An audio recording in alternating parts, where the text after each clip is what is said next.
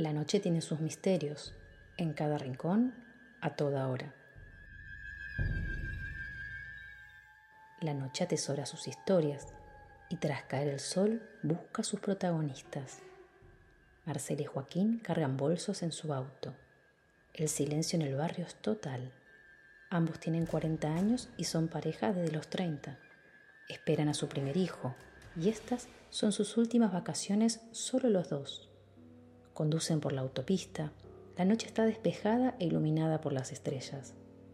Es plena temporada baja y es el único auto transitando en el camino, hasta que a lo lejos aparece él.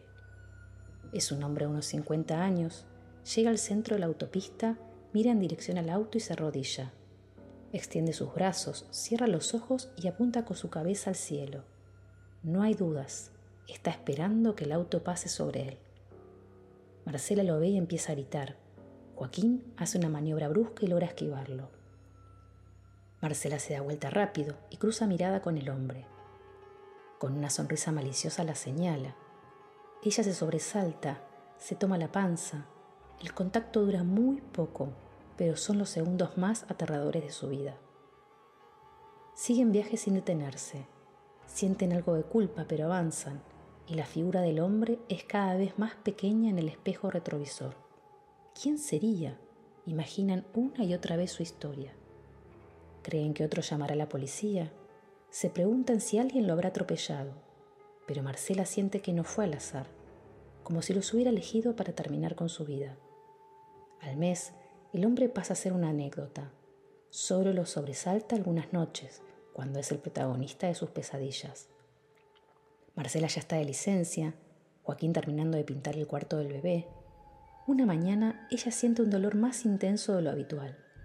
Las contracciones son cada vez más frecuentes. Es hora de ir al hospital.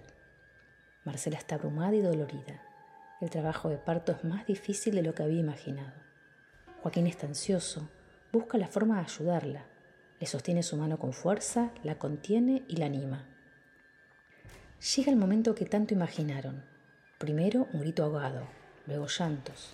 Y ahí está él, con los ojos cerrados, dando manotazos, tratando de aferrarse a algo, a alguien. Ambos se conmueven y lloran.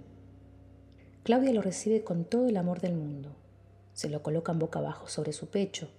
Joaquín lo acaricia suavemente. El pequeño llora y busca refugio a ciegas.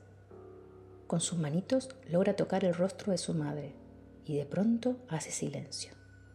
El resto queda expectante. El bebé abre lentamente sus ojos.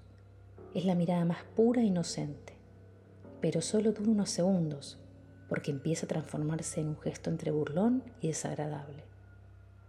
Claudia y Joaquín quedan petrificados. Esa mirada ya la habían conocido antes.